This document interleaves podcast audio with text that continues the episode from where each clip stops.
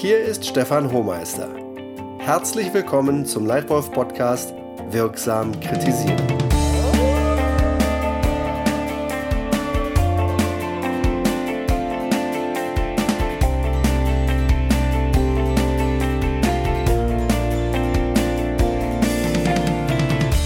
Kritisieren fällt meiner Erfahrung nach nicht allen, aber sehr vielen Menschen echt schwer. Mir ist jedenfalls noch niemand begegnet, der sagte, Juhu, endlich kann ich mal wieder so ein richtig hartes Kritikgespräch führen. Gibt's nicht. Aber warum fällt es eigentlich vielen Menschen privat und beruflich so schwer zu kritisieren? Gründe gibt es viele. Sicher deshalb, weil eine Kritik unserer beruflichen Leistung in enger Verbindung steht zu sehr tiefen persönlichen Emotionen, bis hin zum Selbstwertgefühl. Beim Empfangen von Kritik hat mancher schon schlechte Erfahrungen gemacht, weil er selbst schon einmal unsachlich, persönlich verletzend kritisiert worden ist oder dabei zusehen musste, wie das einem Kollegen passierte. Kritik empfangen ist auch anstrengend. Wenn ich Lob bekomme, dann habe ich etwas gut gemacht und muss nur mehr vom Gleichen tun. Wenn ich Kritik bekomme, soll ich etwas verändern. Ich muss etwas anders machen. Und das ist sehr viel anstrengender, als etwas Bekanntes weiterzumachen. Mancher hat beim Empfangen von Kritik auch eine falsche Einstellung und nimmt jede Kritik sofort persönlich. Und beim Geben von Kritik machen manche einfach Fehler, die man vermeiden kann. Aus all diesen Gründen sind das Geben und Nehmen von Kritik ein anspruchsvolles Thema. Es ist nicht einfach, aber lernbar. Das Geben und Empfangen von Kritik ist eine wichtige zentrale Führungsfähigkeit, die in die Verantwortung jeder Führungskraft fällt. Wenn du Leitwölfin oder Leitwolf für andere bist, dann musst du Fehler deiner Mitarbeiter ansprechen und ihnen helfen, sie zu korrigieren. Nur wenn du sie ansprichst, hat ein Mitarbeiter überhaupt eine Chance, seine beste berufliche Leistung zu bringen. Denn nur dann wird er darauf aufmerksam, was genau er falsch gemacht hat und wie er es besser machen kann. Wenn du es nicht tust, beraubst du deine Mitarbeiter jeder Chance, überhaupt Höchstleistung bringen zu können. Ich finde es geradezu unfair, als Leitwolf Fehler von Mitarbeitern nicht zu kritisieren. Nur weil manche Führungskraft einfach zu feige ist, ehrlich zu sein, gibt es immer wieder Situationen, in denen der Mitarbeiter erst im Trennungsgespräch erstmals versteht, dass es ein schwerwiegendes Leistungsproblem gibt. Ja, es gibt zwar das Phänomen des selektiven Zuhörens. Mancher Mitarbeiter hört einfach nur das, was er hören will. Es gibt aber auch das Phänomen der weichgespülten Zuckerwattekritik die gespickt ist mit kleinen, höflichen Andeutungen leiser Kritik, man will dem Mitarbeiter ja nicht wehtun, der aber das Allerwichtigste fehlt, nämlich Klarheit und Ehrlichkeit. Dabei erwarten gute Mitarbeiter geradezu, dass ihr Feedback und ihre Ergebnisse kritisiert werden, wenn es Verbesserungspotenzial gibt. Und das gibt es oft. Kritik kommt auch fast nie überraschend. In etwa 95 Prozent aller Fälle wissen Mitarbeiter selber schon instinktiv, dass sie etwas falsch gemacht haben. Sie wissen nur nicht, was sie falsch gemacht haben und wie sie es besser machen können. Genau deshalb haben sie den Fehler ja gemacht. Und genau deshalb musst du ihnen als Leitwolf wirksam Kritik anbieten, damit sie ihre Fehler erkennen und in Zukunft abstellen können. Ein guter Leader motiviert Mitarbeiter zu Höchstleistung mit Freude. Das ist für mich erfolgreiches Führen. Und um eine erfolgreiche Führungskraft zu sein, musst du unter anderem Menschen dazu motivieren, dass sie wirklich täglich ihr Bestes geben. Und das erfordert wirksames Kritisieren.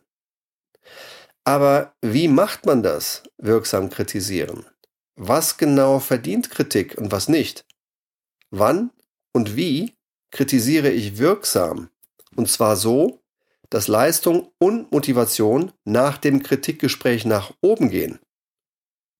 Ich habe dieses komplexe Thema in sieben Aspekte runtergebrochen und gebe dir jetzt zu jedem einen handfesten Tipp aus meiner Erfahrung als Führungskraft. Erster Tipp.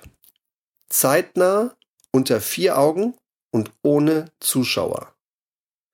Nur wenn ich als Führungskraft Kritik zeitnah gebe, also zeitlich recht nah an dem zu kritisierenden Verhalten, weiß der Mitarbeiter überhaupt, worum es eigentlich geht.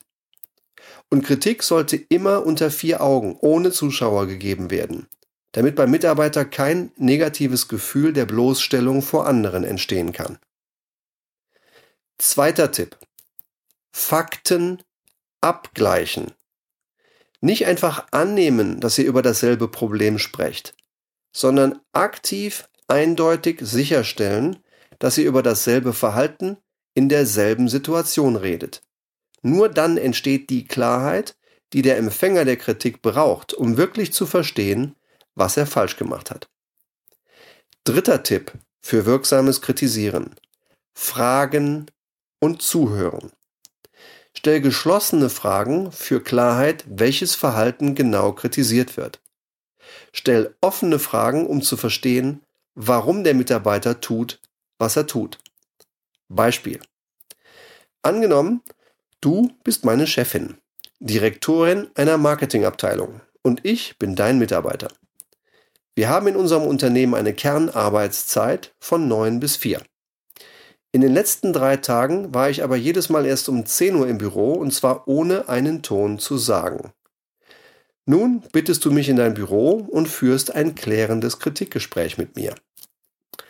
Wenn du nun loslegst und nur redest, zum Beispiel Stefan, deine Disziplin gefällt mir nicht.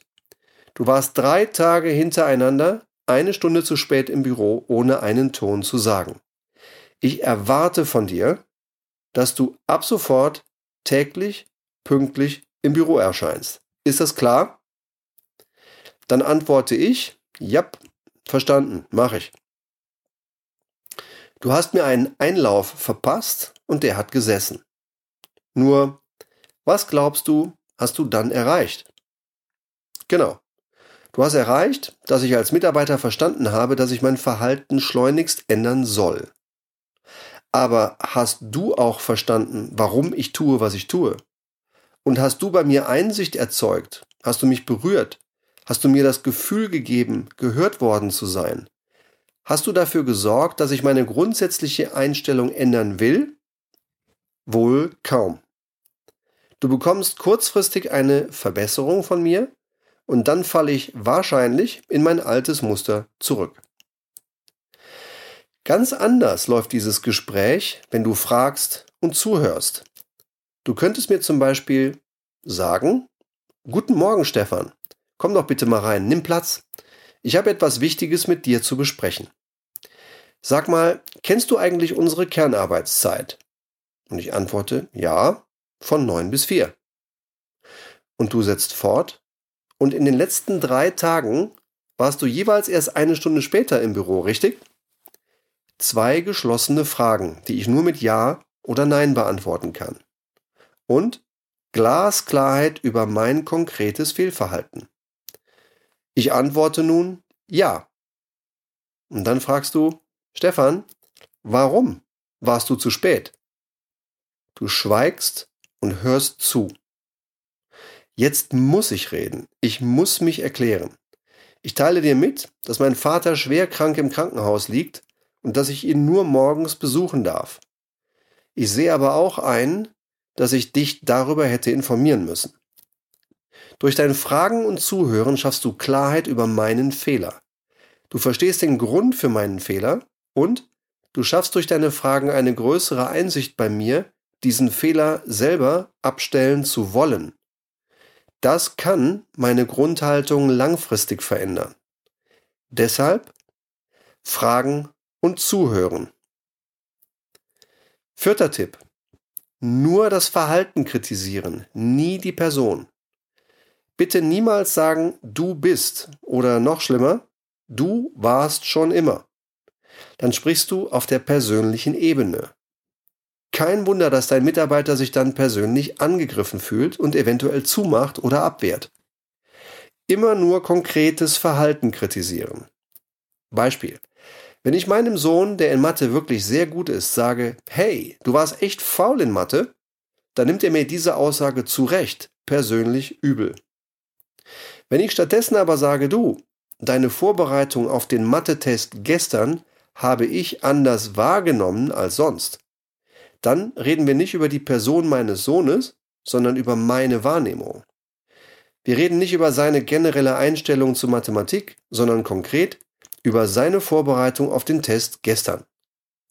Das Risiko, dass er diese Kritik persönlich nimmt, ist viel kleiner, und zwar durch meine Wortwahl. Also, nie die Person kritisieren, immer konkretes Verhalten. Fünfter Tipp. Bedeutung und Auswirkungen klar machen.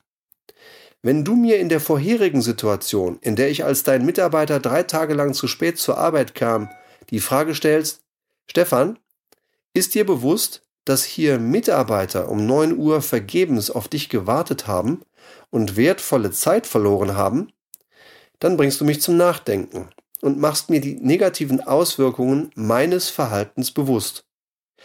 Ich verstehe nun den Sinn, warum ich mein eigenes Verhalten ändern soll und will. Deshalb Bedeutung und Auswirkung klar machen.